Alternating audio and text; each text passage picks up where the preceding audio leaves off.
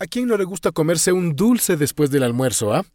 Detrás de este gustito hay mucha historia. Por ejemplo, hace más de 100 años, los quiteños y visitantes disfrutan de las colaciones. Estoy muy seguro que de inmediato se le vino a la memoria esa bolita pequeña blanca rellena de maní o a veces de almendra, hecha con azúcar, agua, limón, esencias y otros secretitos.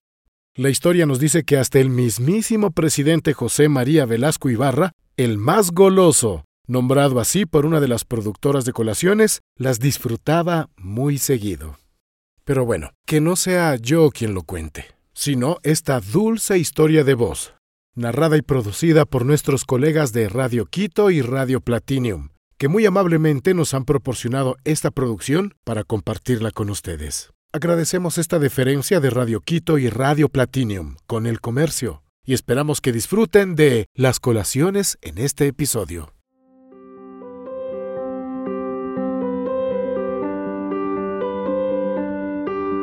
Las personas se convierten en los relatos que escuchan, porque una buena historia puede tocar nuestro corazón.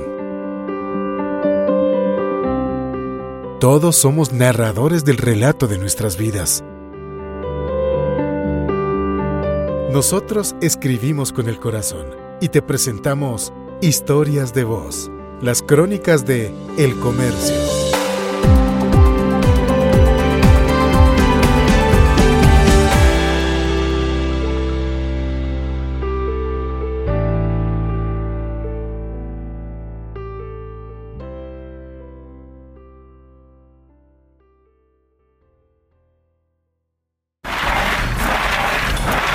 Esto quizá es lo más dulce que jamás haya escuchado. Para quien no lo reconoce, este es el sonido que produce el vaivén de la paila de cobre con la mezcla de manilla y azúcar en el sitio más dulce de Quito, en la Cruz Verde, en la esquina de la Imbabura y Chimborazo. Luis Banda elabora estos bocados desde hace unos 35 años.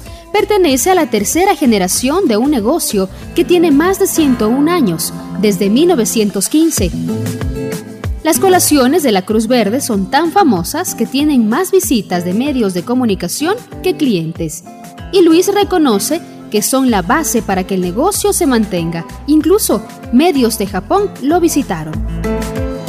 Aunque se dice que es un dulce tradicional de Quito, la receta de estas centenarias colaciones es de la pillareña Hortensia Espinosa, quien aprendió este oficio en San Blas. Luego pasó a Luis Banda y Emilia Smith, los padres de Luis.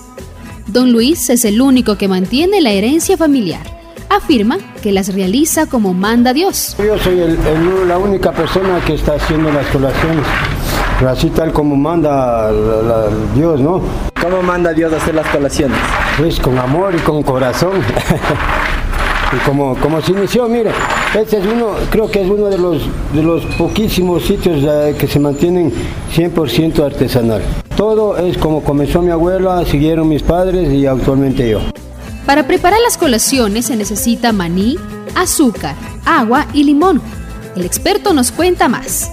Con la paila de cobre de antes, el bracerito y la miel que está por ahí. Entonces esa miel es lo que viene acá. A ver si se vierte en el manicito y por efecto del calor el manicito se va pegando poco a poco hasta que se van haciendo bolitas y toman la forma, esa redonda por la forma de la paila. Ese, ese, trabajito dura tres horitas nomás. Las colaciones se llaman así porque era el único dulce que los niños llevaban a la escuela. Estos bocaditos no son dañinos. Escuchemos por qué, de la voz del heredero de la tradición. ¿quién, quién podría vivir sin un dulcecito? Dígame usted si el dulce los alegra, nos, nos, pone bien, nos da energía. Ahora, si es que usted come demasiado azúcar, demasiada sal, demasiada grasa, es lo que hace mal. Comer de repente no es malo. Más que todo un dulce bueno, sin químicos, sin preservantes, sin nada. Al parecer esta hueca tiene un futuro incierto. Los ávidos consumidores son de la tercera edad y varios ya han dejado de ir por sus dulces. Porque lamentablemente jóvenes y niños a veces ni saben qué es esto. Entonces, mire, la colación está enfocada siempre al, círculo S, a de los antiguos. Al día se sacan dos paradas. Son como 60 libras de colaciones. Luis nos explica por qué la venta ya no es la misma. Una por lo- la cantidad de caramelos que hay ahora y otra por la, la- la propaganda mm, negativa que se hace sobre el azúcar. ¿Quién podría pasar sin azúcar? Si es bueno un postrecito, un dulcecito. Ahora, de comer en exceso, todo es malo. Luis tiene un gran compromiso con esa tradición. Incluso dejó la entidad bancaria para regresar a las colaciones. Dice que sus golosos son más importantes. Yo tengo los clientitos de 80, 90 años que todavía vienen a mi local, se sientan, chupan una colación y dicen, uy, qué rico. Se- o sea, se trasladan a la niñez, imagínense, eso les da vida. David, un quiteño goloso, nos comparte su gusto y su historia. Yo conocí las colaciones más o menos hace 50 años, cuando estaba educado en la escuela de San Andrés de los Padres Franciscanos aquí en San Francisco, exactamente. ¿Y qué pasa? Que las colaciones estaban en la esquina de la Cruz Verde, en la Imbabura y Bolívar. Yo sí, amante de las colaciones, llevaba, llevaba repartida a toda la escuela inclusive, porque compraba dos reales de colación y me daban tremenda funda. No espere más para compartir uno de estos dulces. Recuerde que las colaciones de la Cruz Verde están desde las 8 de la mañana hasta las 6 de la tarde. No tenga recelo de chupar dulces colaciones. Con suerte, puede tener el efecto transportador de regresar a su niñez. Si te gustó este contenido, suscríbete, dale un me gusta y comparte para que la comunidad crezca. Esta es una producción de Grupo El Comercio.